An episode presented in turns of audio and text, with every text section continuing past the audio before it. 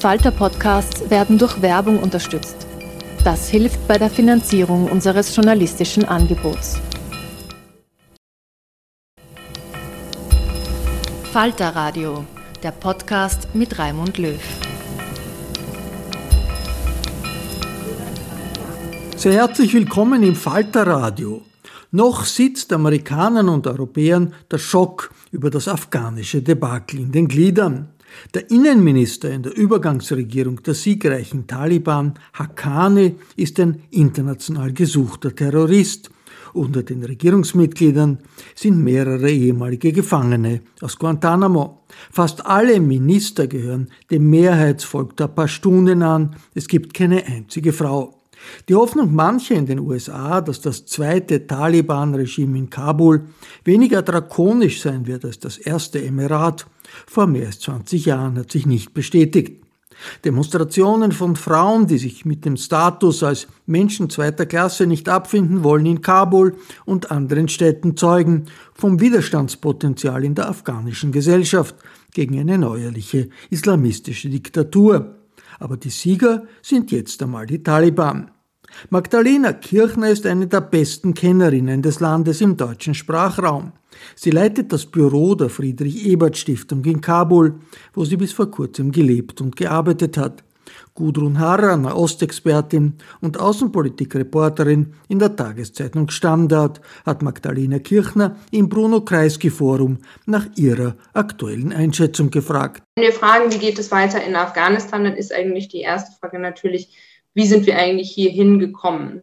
Ähm, an diesen Punkt, der für uns eigentlich als naja, ein Scheitern äh, wahrgenommen wird ähm, und gleichzeitig natürlich auch einerseits eine Überraschung ist. Ich glaube, in den letzten Wochen haben sehr, sehr viele zum ersten Mal seit langem äh, von Afghanistan gehört. Das ist natürlich eine Frage der medialen Wahrnehmung.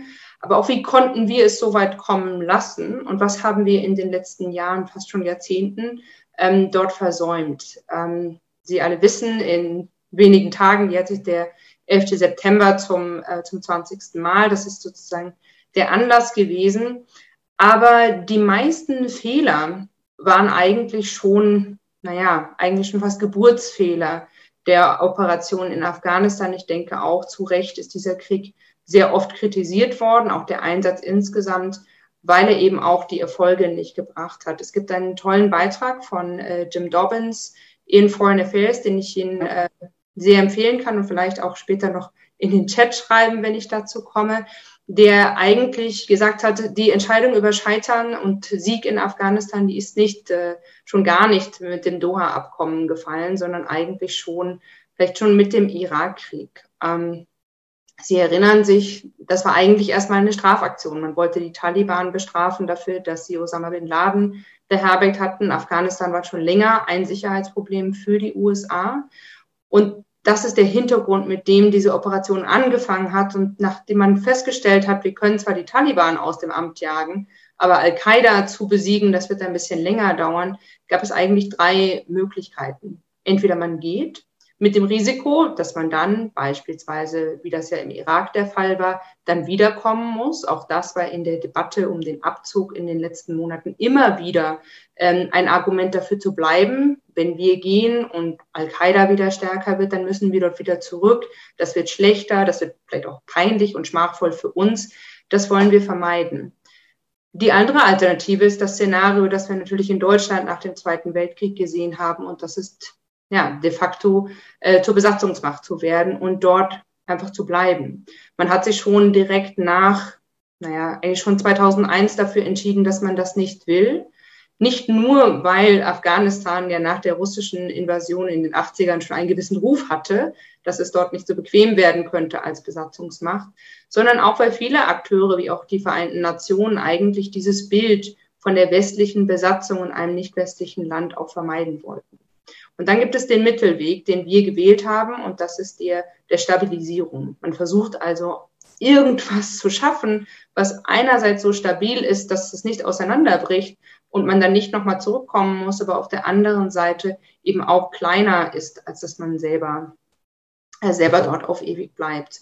Und das ist äh, die Strategie, für die man sich entschieden hat und es eigentlich, und das ist, glaube ich, das große Versagen des Westens, dann nicht wirklich durchgezogen hat. Wenn wir uns schon von Anfang an die Ressourcen anschauen, die für eine Stabilisierungsmission in Afghanistan eingesetzt wurden, war eigentlich offensichtlich, dass man das nicht wirklich wollte, dass man diese Strategie nicht wirklich ernst genommen hat, vielleicht auch gar nicht an den Erfolg geglaubt hat. Afghanistan hat nicht das Geld bekommen, auch in der Entwicklungspolitik, nicht das Geld bekommen, das nötig gewesen wäre für so ein großes, armes Land, das ja de facto von schon damals 20 Jahre Krieg hinter sich hatte. Und auch die militärischen Ressourcen, auch wenn das im Nachgang natürlich unfassbare Summen sind, die da ins Land geflossen sind, wobei sehr, sehr viel wahrscheinlich auch die USA und entsprechende Rüstungsfirmen nicht mal verlassen hat.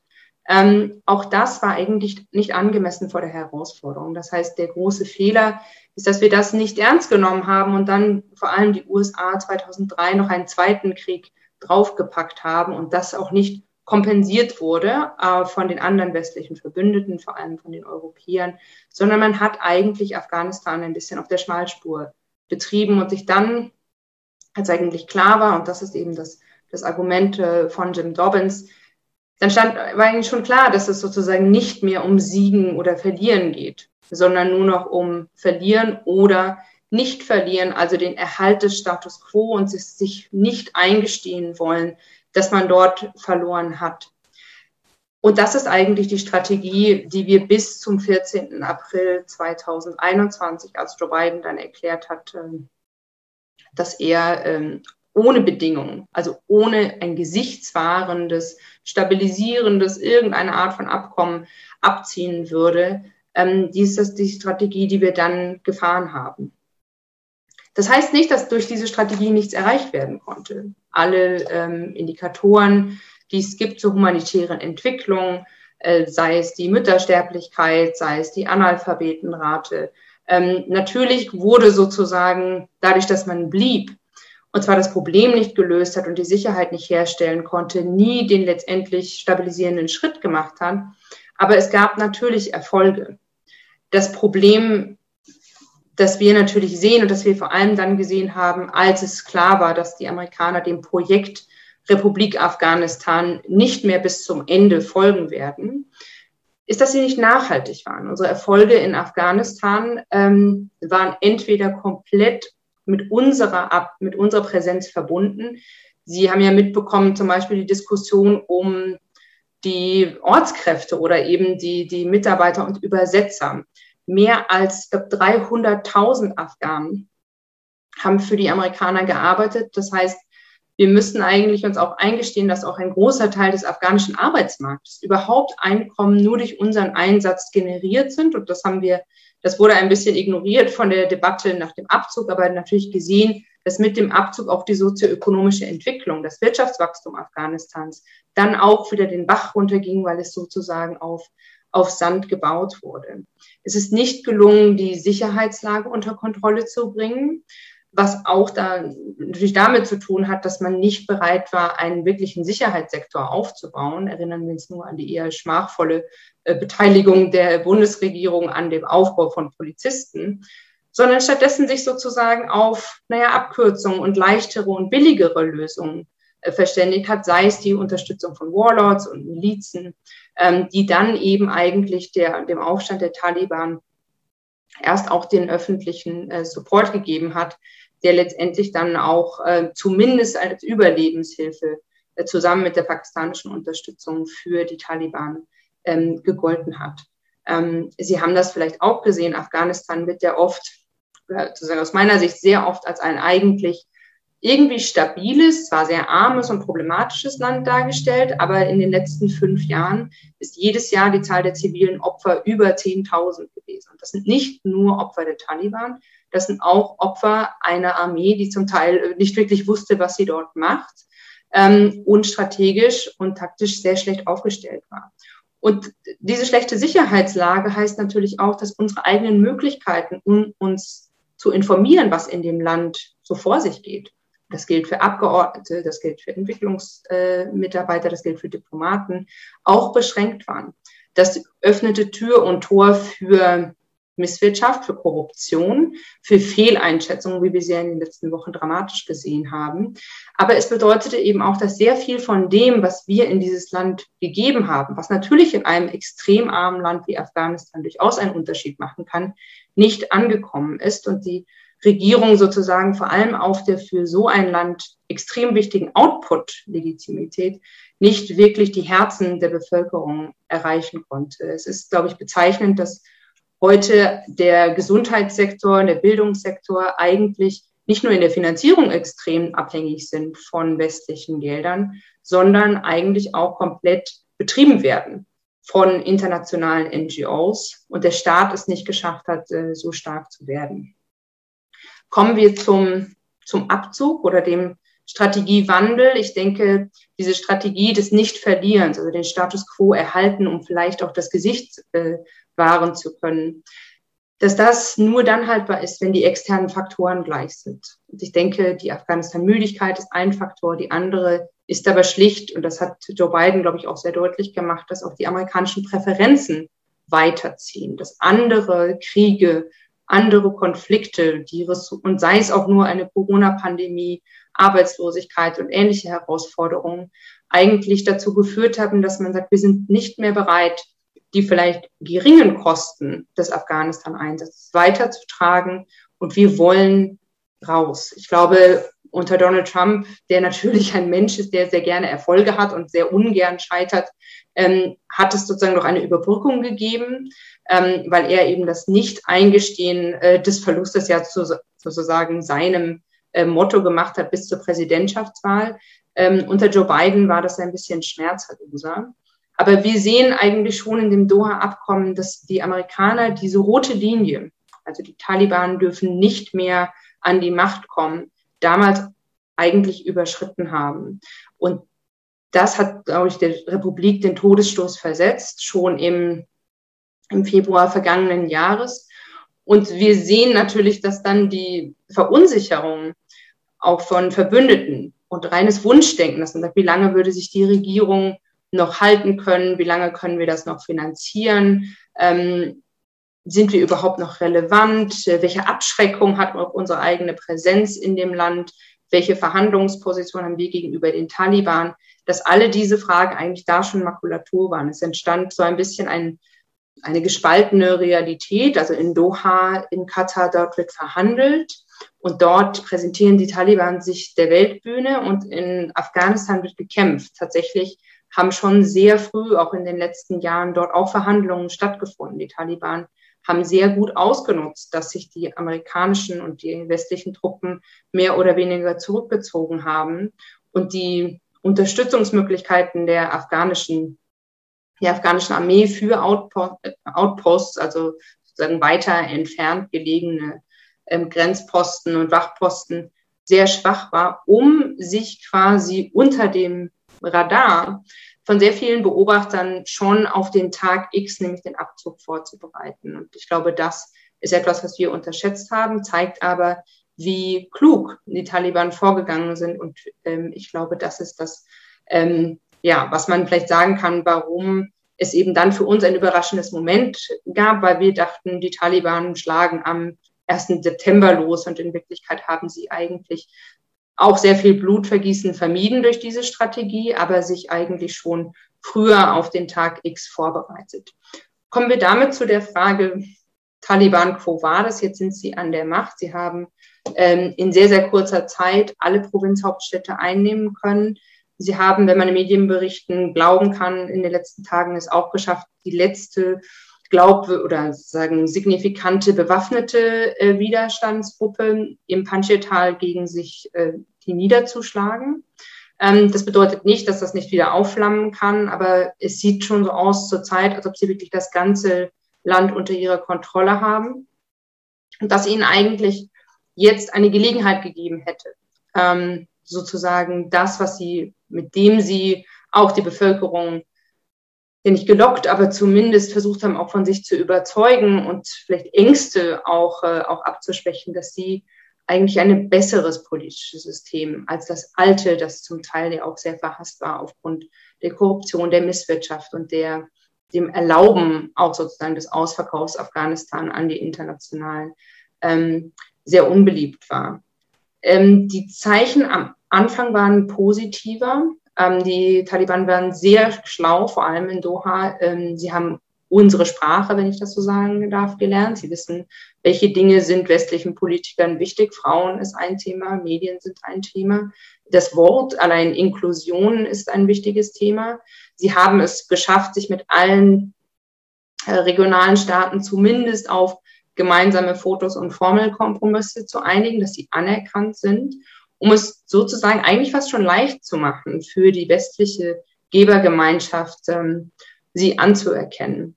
Ähm, ich glaube, was wir jetzt sehen, ist natürlich, dass es auch für die Taliban nicht einfach ist, einerseits sozusagen die internen, ähm, nicht unbedingt Konfliktlinien, aber nennen wir es vielleicht mal Begehrlichkeiten. Äh, die Taliban haben sehr breite Koalitionen geschlossen, um die Macht zu erreichen. Ähm, und jetzt geht es natürlich darum, die Pfründe zu verteilen. Das spricht ein bisschen im, Wider, im Widerspruch zu dem, was die Afghanen oder die anderen Teile der afghanischen Bevölkerung, vor allem die Vertreter der Republik, sich erhofft hatten, die das durch die Brille der Taliban sehen, die sie in Katar getroffen haben. Und das ist nämlich eben das Versprechen von Inklusion, das ist das Versprechen von Teilhabe, auch für Frauen, auch für Minderheiten. Und das ist zumindest in der ersten Version, die wir jetzt als Regierung von den Taliban gesehen haben, das ist überhaupt nicht der Fall. Im Gegenteil wurde auch das Emirat ähm, wieder ausgerufen. Wir sehen schon die Anzeichen eines extrem repressiven Regimes, vor allem natürlich in Kabul, das jetzt für die Taliban, sagen wir mal, kein so familiäres äh, Territorium ist. Aber wir sehen natürlich, dass die Taliban zurzeit eher auf Machtsicherung ähm, und den Machterhalt und Kontrolle und Repression setzen. Und die anfänglichen Treffen mit dem ehemaligen Präsident Karzai oder mit dem ehemaligen Vorsitzenden des, ähm, des Versöhnungsrates, Abdullah Abdullah, dass das vielleicht eher, naja, eine Show war oder etwas, was sich für die Taliban eben auch, weil sie ja auch auf die innere Kohärenz achten müssen, ähm, als riskanterer Weg erstmal gezeigt hat. Also ich glaube, die, die Zeit der Schamoffensiven Richtung Westen, ähm, das ist zumindest jetzt erstmal auf Halt, weil man natürlich auch nicht, wir haben, es gibt ja auch in Afghanistan einen sozusagen Rechtsüberholer äh, mit dem Islamischen Staat, ähm, der natürlich die, die Legitimität der Taliban äh, damit angreifen kann, dass er sagt, ihr habt ja quasi an diesem Flughafen in Kabul für die Amerikaner die Palastwache gemacht. Aber das behindert natürlich und das ist der, der letzte Punkt, ähm, den Prozess der Normalisierung äh, zwischen den Taliban und der westlichen Gemeinschaft. Es gab ja schon Treffen, es gibt diplomatische Kontakte, ähm, auch sehr zum Ärger natürlich der ehemaligen Regierung, aber eigentlich unvermeidbar, denn letztendlich geht es ja vor allem aus der westlichen Perspektive viel mehr in Afghanistan als um, um Stabilisierung und Stabilität als jetzt um ja, demokratische, demokratische Werte. Hier könnte es jetzt zum Treueschwur kommen. Ich glaube, die Taliban haben die Chance verpasst, eine schnelle Anerkennung zu bekommen. Ähm, ich würde aber auch sagen, dass ihnen eher als die diplomatische Anerkennung und Aufwartung und Einladung zu schönen Veranstaltungen natürlich die finanzielle Unterstützung ist, insbesondere im humanitären Bereich, aber auch ähm, im Bereich der Entwicklungspolitik. Ein Prozess, den wir sicher nicht, äh, nicht ja, übersehen sollten, der vielleicht immer ein bisschen untergeht in der Diskussion, wie gehen wir mit den Taliban um, ist eben, wie gesagt, die Auseinandersetzung zwischen den Afghanen und den Taliban. Äh, denn das kann sehr, sehr schnell natürlich wieder gewaltsam, ähm, gewaltsam enden. Und die Taliban haben eben jetzt ein, äh, ja, eine Kabinettsliste präsentiert mit, äh, ich glaube, 30 Pashtunen, von 33, 33 äh, Kabinettsmitgliedern. Und das zeigt so ein bisschen, dass die Taliban natürlich in die gleiche Falle tappen könnten, wie das 2001 auch passiert ist, als 18 Minister aus dem Panjshir-Tal kamen und eben nicht Inklusion wirklich ernst gemeint wurde. Ich denke, hier ist es eben jetzt zu beobachten, ob die Taliban aus den Fehlern ihrer Gegner gelernt haben und sich auch gemäßigter zeigen werden und offener, vor allem auch für Frauen, aber andere Minderheiten. Oder ob sie eben in die gleiche Sackgasse rennen werden und wir dann in wenigen Monaten entweder eine massive Repression sehen, dann unterstützt von Pakistan, China und ähnlichen Freunden in der Region, oder es eben zu einem bewaffneten Aufstand kommt und wir dann ja letztendlich wieder am Anfang, am Anfang der Geschichte sind. Ich werde es jetzt mal hierbei belassen. Jetzt habe ich ja schon viel geredet und ich freue mich auf die Diskussion. Vielen herzlichen Dank. Ja, also das war eigentlich äh, auch meine Frage, wie, und du hast sie teilweise jetzt schon beantwortet. Meine erste Frage, eben wenn diese ganzen Leute jetzt ausgelassen werden. Ich meine, man muss dazu sagen, dass die Taliban betonen, es ist nur eine Übergangsregierung. Also was immer das heißt, ob man ihnen das glauben kann oder nicht, weiß ich nicht. Aber es ist wirklich ein, ein ganz beachtliches, äh, ich habe es Gruselkabinett genannt, mit äh, sogar Leuten, die zum Beispiel 2014 äh, aus Guantanamo in einem äh, Gefangenenaustausch mit den USA befreit wurden. Also fünf wurden da äh, befreit, vier die sitzen jetzt in der Regierung. Ich glaube, ein anderer ist Gouverneur. Dann natürlich die ganzen Hakanis, die da drinnen sitzen. Also es ist wirklich beachtlich. Aber äh, wie du richtig sagst, äh, alle anderen müssen sich ja jetzt äh, draußen gelassen fühlen. Also du siehst auch den, die, also aus Sicht der Taliban, die Gefahr eines, also schon einer, einer Enttäuschung und Unstimmigkeit am Anfang und daran anschließend, was weißt du, wie, wie, weil ganz klar sind ja diese Nachrichten aus dem Panjshir-Tal nicht. Die Taliban sagen, sie kontrollieren alles, andere sagen, sie kontrollieren eigentlich nur den Hauptstrang dieses Tales und in den Nebentälern oder wo auch immer sieht es äh, ganz anders aus. Und was weiß man über diesen Widerstand, über diese Leute? Weiß man eigentlich schon, wo Ahmed Massoud ist und was kannst du uns über diese, diese Widerstandsszenarien sagen? Also das Erste zu der Regierungsbildung, das ist natürlich, man hat das ja lange von der anderen Seite angeschaut und hat gedacht, okay, die Regierung Ghani bildet eine Interimsregierung, dann ist er, er ist vielleicht weg, und, aber es wird sozusagen Republik mit Taliban sein. Und dann wäre ja der nächste Schritt, wären Wahlen gewesen. Jetzt haben die Taliban zwar gesagt, das ist ein Caretaker, also eine vorübergehende Regierung, haben aber überhaupt nichts dazu gesagt, äh, wann und wie diese Regierung denn jetzt eigentlich dann zu einer richtigen Regierung werden soll. Soll es eine Loya Jirga geben? Soll es überhaupt zur Zukunft des Parlaments äh, und Wahlen gibt es eigentlich noch gar nichts von den Taliban. Ähm, es könnte eben sein, dass man das so nennt, um quasi es als Provisorium, damit die Leute, also sozusagen ein, ein Two-Level-Game, also in Richtung Taliban, können sie sagen, wir haben die Reihen geschlossen und äh, alle Brüder sind äh, versorgt worden. Oder dass, ähm, aber gleichzeitig kann man eben signalisieren, das ist jetzt noch nicht das Ende vom Lied. Aber es gibt eben keinen, also es ist eben nicht mitkommuniziert worden, wie soll denn jetzt eigentlich dieser Prozess dann aussehen. Und äh, es gibt natürlich Sorge, dass man sich dann wieder Hoffnungen macht auf weitere Inklusion. Aber wie gesagt, ich glaube, jetzt war sozusagen der Reflex, wir brauchen schnell eine Regierung. Wir wollen auf jeden Fall verhindern, dass sich die, die Allianzen innerhalb der Taliban, dass man sich da spaltet. Ähm, wir wollen ein Signal der Stärke zeigen und ich glaube, deswegen ist man dazu gegangen, jetzt erstmal eben Taliban proper sozusagen zu zeigen. Ob man das im Nachgang wieder aufweichen kann und welche Positionen es dann gibt, ob es dann vielleicht doch nochmal ein Frauenministerium gibt, das hängt sozusagen, glaube ich, sehr stark davon ab, ähm, wie die Kommunikation weitergeht.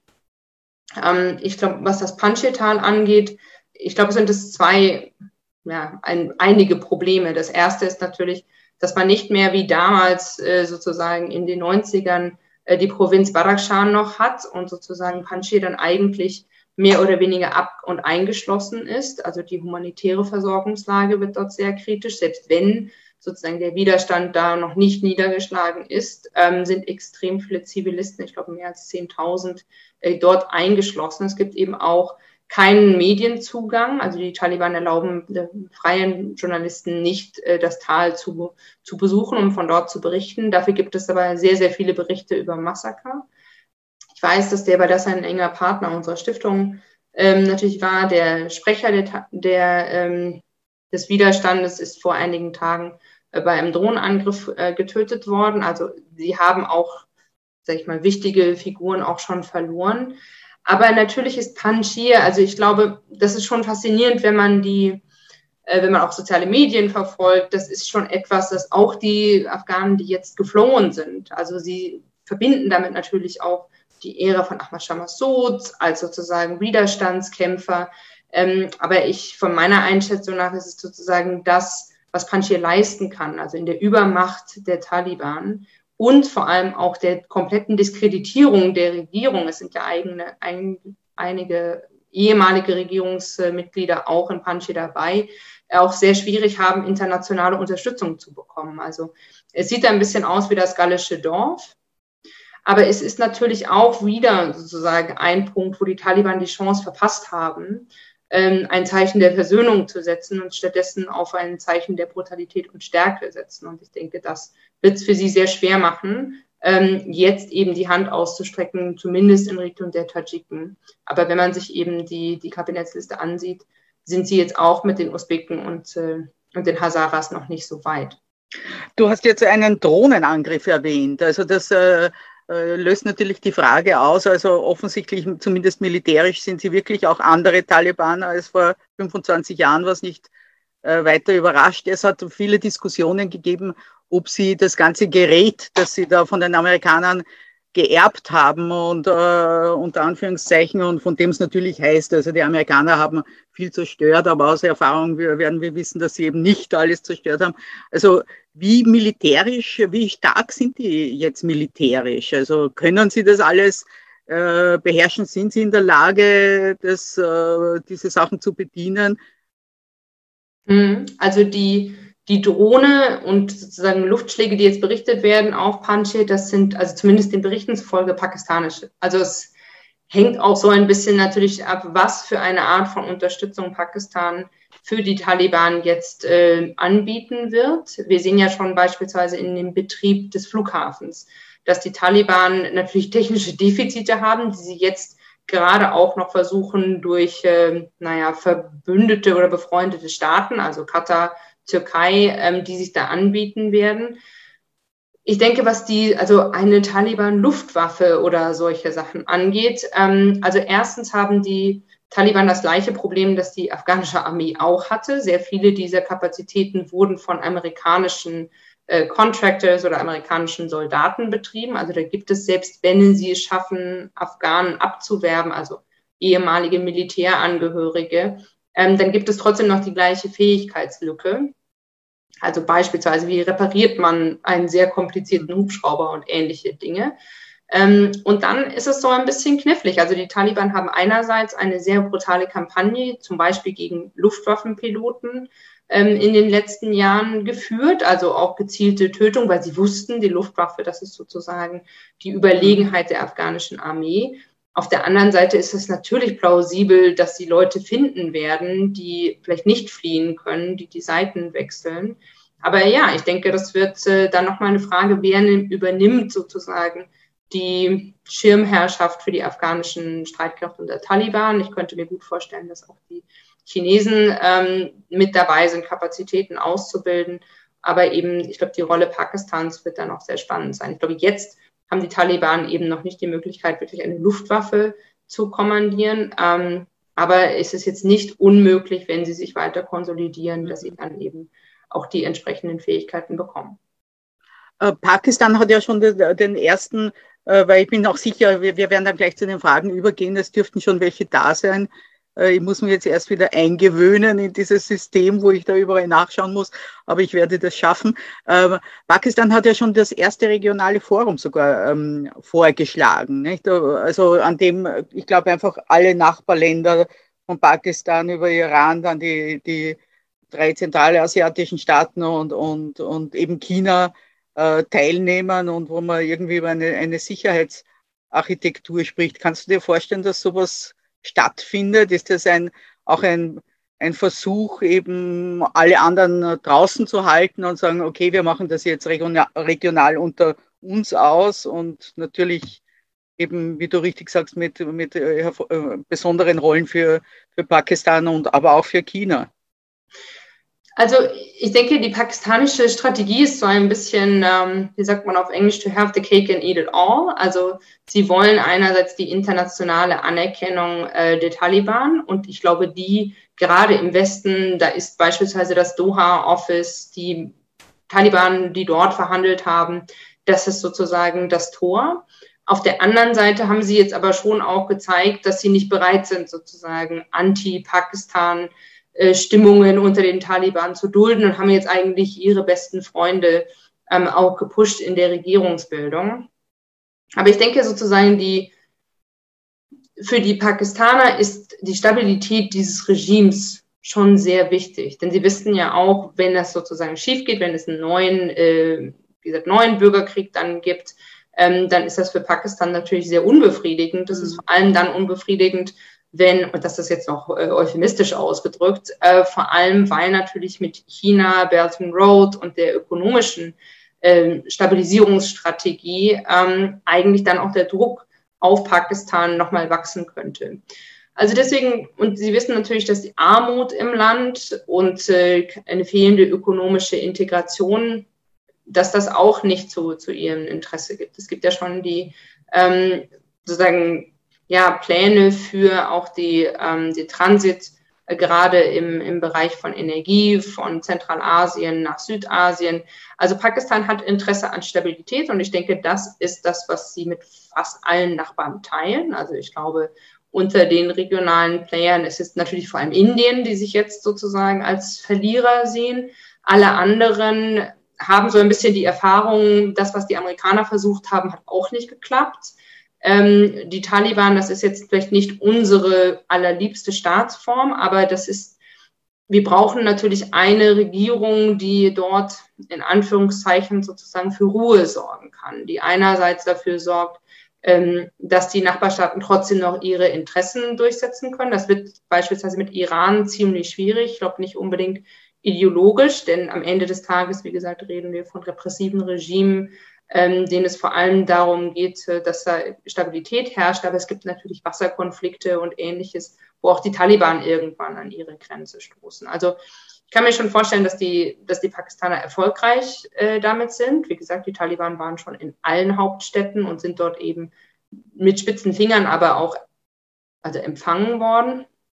Aber ich glaube zurzeit noch nicht daran, dass die Regionalstaaten sozusagen das, die Lücke äh, der westlichen Geber ähm, wirklich schließen kann. Und es, wie gesagt, könnte dadurch eben ein Spannungskonflikt kommen. Je repressiver die Taliban werden, je mehr sie sozusagen Dinge machen, von denen wir hofften, dass das sozusagen in den Geschichtsbüchern bleibt, desto schwieriger wird es auch für die Pakistaner und andere Regionalstaaten werden, die Europäer oder eben auch die Amerikaner und auch die Japaner beispielsweise, die eine sehr wertegeleitete ähm, Politik machen, ähm, da wirklich an Bord zu bekommen. Glaubst du, kannst du dir vorstellen, dass äh, für die Taliban es eine Option ist, wirklich, also um zum Beispiel diese Zusammenarbeit von China zu bekommen und diese Unterstützung zu bekommen, anderen Gruppen, die sie ja wirklich in ihrer Zeit auch ermutigt haben. Ich rede noch gar nicht von Al-Qaida, aber andere extremistische Gruppen rundherum, rund um Afghanistan oder auch in Afghanistan, also die wirklich niederzuhalten und zu sagen, okay, bei uns nicht. Ja, ich glaube, das ist halt ein, äh, ein Spannungskonflikt, weil man natürlich einerseits sich schon, glaube ich, auch in, ähm, in der Tradition bestimmter Gruppen sieht. Ähm, und natürlich ist man vielleicht auf, ähm, auf nationale Ziele beschränkt und hat jetzt vielleicht nicht vor, in den USA irgendwas in die Luft zu sprengen. Aber natürlich ist es auch ein, eine Gruppe mit einem gewissen Sendungsbewusstsein. Mhm. Man kann das, ich meine, schon dann daran sehen, wie jetzt ihre Reaktion auf das, die Situation der Uiguren äh, war dass es sie schon wie andere muslimische, schwächere Länder oder nehmen wir beispielsweise die Türkei, ähm, sie dann schon eher pragmatisch sind. Ich glaube, die große Frage für die Nachbarstaaten ist natürlich, trauen sie den Taliban zu, dass sie wirklich die Durchschlagkraft haben. Das war ehrlich gesagt immer ein bisschen meine Sorge bei diesen Fragen. Die Taliban sagen zu, dass von afghanischem Territorium nie wieder, äh, nie wieder Terror ausgeht. Aber können sie, die alte Regierung hat das nicht gekonnt. Ähm, wie können wir davon ausgehen, dass die Taliban jetzt wirklich 100 Prozent des Territoriums kontrollieren. Es wird immer Möglichkeiten geben, denke ich. Also der Staat ist einfach so schwach und arm, mhm. ähm, dass es da immer eine Möglichkeit geben wird für andere Akteure, sich dort einzunisten. Also ich denke, sie werden das politisch versuchen, möglichst zu umschiffen. Ähm, die Nachbarstaaten werden ihre eigenen Vorkehrungen treffen, seien es große Zäune oder seien es, äh, dass sie eben ihre eigenen, ihre eigenen Präsenzen aufbauen. Aber ähm, ich denke, das wird äh, noch ziemlich schwierig sein, weil bis jetzt sind die Taliban ja noch nicht in der Rolle der Regierung.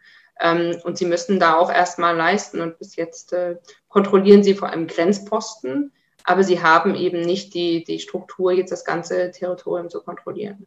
Mhm. Natürlich haben die Taliban, da sie ja jetzt vor allem in den ländlichen Gebieten über Jahre auch schon Strukturen aufbauen konnten und die auch unabhängig von westlicher Unterstützung aufbauen konnten, also dort auch schon Steuern erhoben haben, dort natürlich auch äh, zum Teil involviert sind in, in das Drogengeschäft.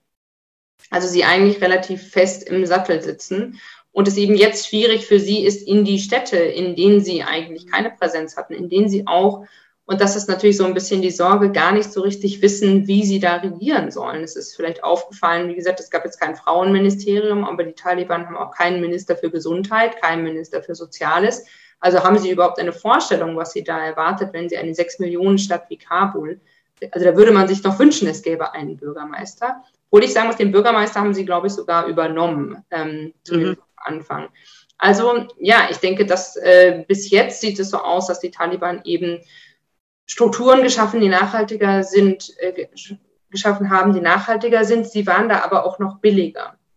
Ähm, und ich, das ist eben jetzt die Frage, ob sie es sozusagen schaffen, diese Strukturen auf Dauer zu befrieden. Lokale Stammesfürsten, das ist, glaube ich, auch ein gutes Stichwort, denn es gibt ja auch da lokale Reibereien. Sie haben es geschafft, zu mobilisieren über lokale Konflikte, wo die Regierung beispielsweise einen Gouverneur ernannt hat, den alle gehasst haben, um das jetzt mal so platt auszudrücken. Aber in diese Rolle können sie natürlich auch wieder reinkommen, wenn sie da nicht sehr vorsichtig sind. Ähm, wir wissen, wie gesagt, jetzt sehr viel, was in Kabul passiert. Ähm, und außerhalb von Kabul werden das eigentlich eher sehr viel stärker lokalisierte ähm, Herrschaften sein. Vielleicht in einem weniger zentralisierten System, als das alte es war, in dem es dann auch mehr Freiraum gibt für, ähm, für lokale Gouverneure, Machthaber, Commander. Aber das kann natürlich dann wieder dafür sorgen, dass die Regierung dann vielleicht auseinanderbricht oder es einfach keine, keine Einheit gibt. Ja. Ja, ja, es bleibt dann immer jemand übrig. Wenn alle, wenn der Kuchen immer kleiner wird, wenn alle ein Stück davon haben wollen, auf welcher Ebene immer, ne, also ein gefährliches Spiel. Ich habe eine Frage zu der, zu der wirklich, also der Situation jetzt. Also ähm, es wird uns geschrieben, dass ähm, von jemand, der äh, Flüchtende betreut, dass eine Afghanin aus Herat erzählt, dass Lehrerinnen demonstriert haben und Leute, die bei den Demonstrationen teilgenommen haben, haben verschwinden und Verletzte nicht behandelt werden dürfen. Ähm, ja, was weißt du über die äh, äh Situation? Man sieht ja auch immer wieder auf Twitter also, äh, Szenen von Frauen, die demonstrieren, möchte aber jetzt auch erinnern, ähm, daran äh, erwähnen, dass man auch Szenen von Frauen gibt, die pro Taliban äh, demonstrieren, wie sehr das natürlich organisiert ist. Also ähm, wo die, woher die auf einmal die weißen Taliban-Fahnen haben, ist natürlich die Frage. Aber wie siehst du, was weißt du von äh, Berichten von deinen Leuten? Wie, wie schaut das aus? Wie wird gegen Demonstrierende vorgegangen? Ja, also diese Proteste sind jetzt so, ich glaube, das ist jetzt der dritte oder vierte Tag. Also vor allem eben auch, ähm, weil die Taliban eben noch nicht diese Gesten äh, Richtung Frauen auch gemacht haben und ähm, es eben dann, also sehr viele Frauen hatten eben Angst auch vor einer Teilhabe der Taliban, weil sie dann wussten, dass viele Errungenschaften aus den letzten Jahren, also dass sie zum Beispiel zur Arbeit gehen können. Und das ist jetzt kein Luxusproblem, sondern viele Frauen sind auch Alleinernährer für große Familien. Da geht es dann wirklich ums Überleben ähm, dürfen Frauen weiter an Universitäten sein, dürfen viele Frauen, die Taliban haben gesagt, äh, ja, Regierungsbeamte sollen zurück äh, an die Arbeit gehen und dann, als die Frauen kamen, gesagt, äh, nein, danke. Ähm, also hier hat sich, glaube ich, auch schon wirklich was aufgestaut und eben auch, oh, irgendwann wird so klar, uns hilft jetzt auch niemand anderes und wir haben eben dieses Mittel. Ich glaube, es gab so ein bisschen ein ein Fenster, wo das möglich war, aber wir, diese Geschichte aus Herat sind eigentlich am Ende von allen diesen Diskurs, äh, diesen Protesten war dann Gewalt, wurde dann Gewalt berichtet, sei es vielleicht, ein, dass jemand weggeschubst wird oder jetzt äh, gestern wurde dann auch in die Luft geschossen. Heute haben die Taliban offiziell eigentlich de facto äh, jede Art von Protest verboten, der nicht von ihnen vorher erlaubt wird. Das heißt, wir müssen schon damit rechnen, dass die Reaktion noch gewalttätiger wird. Man sieht eben hier die Unerfahrenheit, so bizarr oder blöd das jetzt irgendwie klingt, der Taliban, ähm, das ist überhaupt gar keine Entschuldigung. Also, dass man weiß, wir wissen jetzt nicht, wie man ähm, was ist jetzt normal und was soll, was ist irgendwie Protest, der geduldet werden sollte, damit wir nicht so schrecklich aussehen und was ist jetzt Protest, ähm, der für uns regimegefährdend ist. Aber wie gesagt, man sieht schon, das wird eben ein anderes Regime. Es wäre jetzt, ähm, die sind eben ja sehr, sehr repressiv. Ich kann mir nicht vorstellen, dass das noch lange dass sie das überhaupt so lange dulden werden. Ich glaube, es gibt schon eine Vorsicht, solche Sachen jetzt auch nicht öffentlich zu machen, weshalb sie versuchen, die Leute einzuschüchtern. Ähm, aber ich glaube, das ist, und wenn man das eben auch auf sozialen Medien verfolgt, für viele ist das so auch der letzte Funken Hoffnung. Ähm, also, dass man eben sagt, wir wollen die Taliban dazu zwingen, sich mit uns auseinanderzusetzen. Viele Frauen haben ja in den ersten zwei Wochen das Haus gar nicht verlassen, weil sie so Angst hatten, weil sie auch gar nicht wussten, gibt es beispielsweise Racheaktion, dass Frauen, äh, die für die Regierung gearbeitet wurden, getötet werden. Es gab Geschichten, dass Polizistinnen getötet wurden. Ähm, und ich glaube, jetzt ist so ein Punkt, wo die afghanischen Frauen oder viele von ihnen, die sich halt trauen, ich meine, das ist ja wirklich äh, extrem bemerkenswert, dass sie sich das überhaupt trauen, aber die Taliban eben in die Auseinandersetzung zwingen wollen und sagen, wir sind hier, ihr könnt uns nicht ignorieren. Ähm, aber ja, es ist eben schon auch äh, sehr bedenkenswert, wie die Taliban dann damit umgehen, obwohl so viele Journalisten in der Stadt sind und das sozusagen ja alles dokumentiert wird. Ich habe zwei Fragen, die eigentlich zusammenpassen. Wie kann die internationale Gemeinschaft eben wirklich effektiv Entwicklungshilfe eben irgendwie verbinden, doch an Forderungen? Also bezüglich Menschenrechte, oder Frauenrechte. Und wie kann man die Taliban dazu bringen, ähm, die Versprechen auch wirklich zu halten, also und nicht Zusagen zu kriegen und, und gleich damit das Geld geliefert. Und da habe ich dann auch eine, eine, eine Frage, die, wie soll ich sagen, äh, auch äh, sehr äh, ja, negativ ist. In dem Sinn, also ist der Westen für Schamoffensiven von mörderischen Ideologen nicht besonders empfänglich. Ne? Also Libyen, Iran, Syrien. Wir möchten Ruhe haben und dann tun wir so, als ob wir diesen Le Leuten glauben könnten. Ne? Und, und die Frage sehr also zynisch, wann sehen wir das Positive am, an Daesh, an, am Islamischen Staat und so weiter. Ne? Also, und wir machen Friedensrunden und, und reden mit denen. Ähm, und äh, der anonyme Zuschauer bezeichnet das auch als moralischen Ausverkauf des Westens. Und gibt es dazu eine Alternative? Hm. Ja, ich glaube, ähm, was nicht die österreichische Regierung, die weiter nach Afghanistan abschieben möchte. Also ich glaube, die, man muss sich schon bewusst sein, dass wir in einer ziemlich schlechten Verhandlungsposition jetzt gerade sind. Ähm, was auch dazu geführt hat, glaube ich, dass man, wie gesagt, dann die Taliban auch ein bisschen positiver dargestellt hat, weil man gesagt hat, wir haben ja, wie sollen wir das denn auch in unseren Parlamenten erklären? Also wir haben 20 Jahre Geld ausgegeben, um die Taliban zu bekämpfen und jetzt geben wir das Geld an die Taliban, ohne dass sie sich ähm, ändern. Und ich glaube, das Ärgerliche in Anführungszeichen jetzt für die, also auch für die Europäer ist natürlich, dass die Taliban überhaupt nicht so tun, als ob sie das jetzt uns den Gefallen tun möchten, eine Frauenministerin zu ernennen oder diese Frauen nicht zu verprügeln, ähm, sondern eigentlich unsere Strategie sozusagen, sie mit der Kneifzange äh, anzufassen und dann mit ihnen zusammenzuarbeiten, weil wir zumindest entschieden haben, dass das unser Interesse ist, mit den Taliban zusammenzuarbeiten, sei es, wie gesagt, in der Frage der Migration, sei es jetzt in der Frage Evakuierung von Afghanen und Afghaninnen, äh, die wir gerne in Sicherheit äh, wägen möchten da haben wir eine Abhängigkeit, die uns äh, es sehr schwierig machen wird, ähm, nach unseren moralischen Vorstellungen mit ihnen zusammenzuarbeiten. Denn wenn wir unsere eigenen Forderungen ernst nehmen und unsere Prinzipien, dann dürften wir überhaupt nicht mit den Taliban zusammenarbeiten.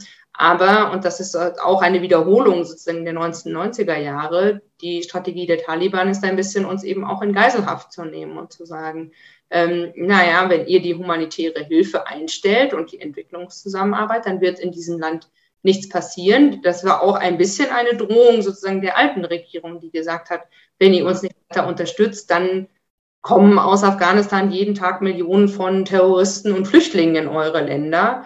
Was natürlich aber dadurch, dass wir keine richtigen Strategien haben, damit umzugehen, uns einfach in diese abhängige Situation bringt. Ich denke, vor allem jetzt mit der humanitären, also mit der humanitären Hilfe haben wir, glaube ich, einen ganz guten Hebel, also zumindest was äh, Zugang und die Verbesserung der Situation ähm, der Afghaninnen und Afghanen angeht, auch wenn wir wissen, dass wir quasi den Service machen äh, für eine Regierung, die ihr Geld lieber für andere Sachen ausgibt. Ähm, und sagt, wenn ihr das macht, dann ist das nice to have, aber ich glaube, das ist natürlich die, die, das Problem jetzt, dass die humanitäre Situation in Afghanistan ist es eigentlich gar nicht erlaubt, da wegzuschauen oder zu sagen, die Taliban sollen sich selber kümmern, weil wir wissen, A, können sie es nicht unbedingt und zweitens äh, ist das keine Priorität, auch wenn das eine fatale Fehleinschätzung der Taliban natürlich ist. Ich glaube, was die Entwicklungszusammenarbeit angeht, ja, ist das eigentlich ganz gut beschrieben. Wir haben das Dilemma, dass wir sagen, wir müssen Konditionen, einfach, es sind ja auch Steuergelder und wir wollen damit ja was erreichen, also müssen wir da bestimmte Konditionen einführen. Aber was machen wir eigentlich, wenn diese Konditionen nicht erfüllt sind? Haben wir dann die sind wir dann konsequent und sagen, dann ziehen wir das Geld wieder ab, auch wenn wir wissen, dass damit eben dann Dinge, die wir erreicht haben, mit denen wir uns auch geschmückt haben, auf die wir stolz sind, dann vielleicht wieder zusammenfallen, weil sie den zumindest den politischen Eliten vor Ort dann doch nicht so wichtig waren. Und bauen wir nicht vielleicht auch Potemkinsche Dörfer auf, ähm, dass die Leute eben sagen, ja, das ist schön, dass es da jetzt eine Schule gibt. Ähm, aber eigentlich ist beispielsweise in dieser Gemeinschaft äh, sind die Menschen vielleicht noch nicht so weit, dann diese Schule auch zu nutzen. Oder wir bauen eine Schule für ein schönes Foto. Eigentlich bräuchte es zwei Gebäude, weil das Geschlechtertrennung in dieser Gemeinde vielleicht noch sehr, sehr wichtig und sehr, sehr ernst genommen wird. Also das ist, glaube ich, wirklich ein, machen wir das für uns, um unsere Ideen zu exportieren, oder machen wir das für die Leute vor Ort und dann müssen wir natürlich auch andere Kompromisse machen, was die Inhalte und Bedingungen von Entwicklungspolitik geht.